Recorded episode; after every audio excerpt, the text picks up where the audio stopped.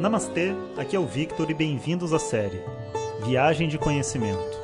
Essa é a nova série de áudios de Vedanta do nosso acharya Jonas Mazet. Na tradição védica, o termo acharya se refere ao professor tradicional de Vedanta que dirige uma instituição de ensino e dedica sua vida ao conhecimento. Jonas Mazet é formado pelo curso de três anos do Swami Dayananda na Índia e hoje dirige seu próprio Instituto de Vedanta no Brasil. O seu propósito com esses áudios é permitir que as pessoas possam saborear o néctar do conhecimento e, quem sabe, despertar para uma nova liberdade. Om Shri Om Bom dia pessoal. Nesses dias chuvosos como hoje, né, a gente entra em contato com uma uma introspecção, né, um, um movimento assim de olhar para dentro, né, e, e compreender o mundo de uma outra forma. E hoje eu queria conversar sobre um tema que não é um tema muito comum, né, que é sobre o campo sutil. Existe uma compreensão por, por todos esses mestres né, espirituais de que existe um mundo grosso, que é esse mundo que a gente está vendo, e um mundo sutil, que é um mundo de energia, vamos dizer assim. E esse é um mundo de energia que está conectado a um campo que existem nos lugares, nas pessoas e tudo mais, que é afetado pela, vamos dizer assim, a mente dos seres que existem nesses locais, incluindo as plantas, os animais e tudo mais.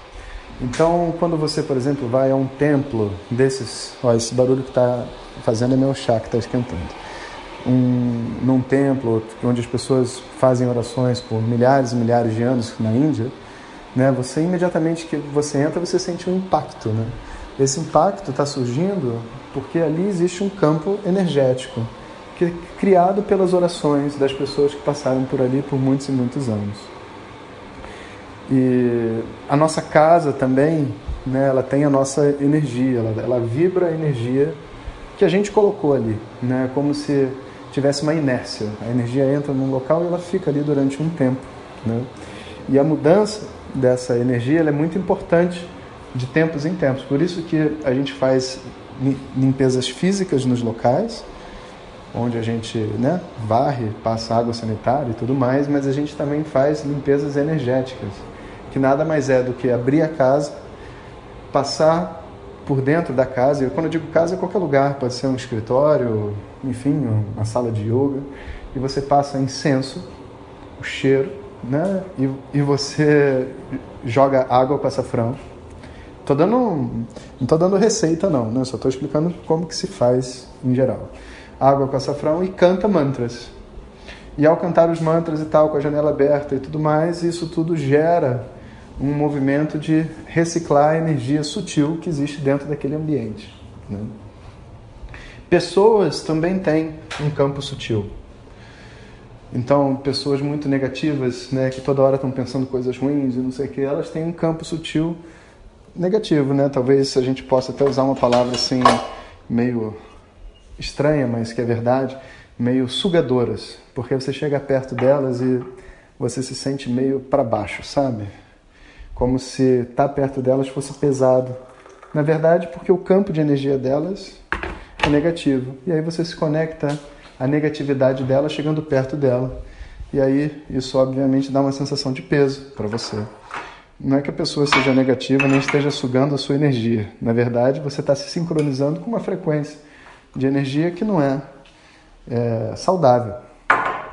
E existem pessoas que são positivas, né? Porque, enfim, têm uma vida plena, se sentem bem, inteiros, e você chega perto dessas pessoas, você está naturalmente bem. Muitos yogis, né? Teve um em especial que eu conheci lá nos Himalaias que foi impressionante. A gente estava com um grupo, em viagem super difícil. E lá a gente encontrou esse mestre, 90 e poucos anos, livre, coração livre, falava poucas palavras, ninguém conseguia sair de perto dele. De tão gostoso que é estar perto de uma pessoa que tem um campo energético positivo. Quando a gente faz esses retiros e tudo mais, né? Uma das etapas que ocorre logo no início é a sincronização dos campos energéticos. O grupo tem que formar um campo energético conjunto. E leva um tempo, porque as pessoas, cada um chega com a sua vibração, né? E elas vão então ter que se entender dentro de um ambiente. E esse ambiente tem um conjunto de regras e um propósito estabelecido pelo professor, né? Então, é como se todo mundo tivesse que se sincronizar com esse propósito geral que o grupo tem. E quantas vezes a gente não vê isso, né, num ambiente de trabalho ou num lugar assim, de que assim uma pessoa simplesmente não se encaixa com aquilo ali. Às vezes até porque a energia do lugar é ruim, a pessoa tem uma energia boa e ela não quer viver aquilo, né? Então ela tem um sentimento de não pertencimento e as pessoas também desgostam dela, né? Mas esse desgosto só vem porque existe uma dissincronia energética, né? Então eu queria esse áudio de hoje, né, falar sobre esse assunto e explicar como que é importante a gente prestar atenção nisso né, e criar uma atmosfera boa na nossa casa, no nosso trabalho, na nossa vida. Saber que, as, que, se, que esse campo energético também se limpa, né, não é uma coisa que, vamos dizer assim, se mantém é, estável né, a nossa vida inteira. Não, você convida umas pessoas para sua casa com uma energia estranha, a casa vai ficar com energia estranha e cabe a você limpar, né, para você poder viver num bom lugar. Né? Então, esse é um aspecto da espiritualidade que as pessoas não falam muito, né? Eu achei que vocês iam gostar de ouvir.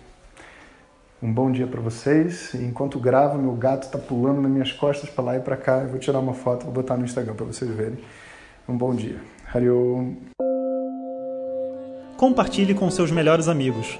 E se você quiser receber nossas mensagens diretamente no seu WhatsApp, clique agora no link que vem junto com o áudio. Para outras informações, www.vedanta.com.br. Até o próximo áudio. Om Tat Sat.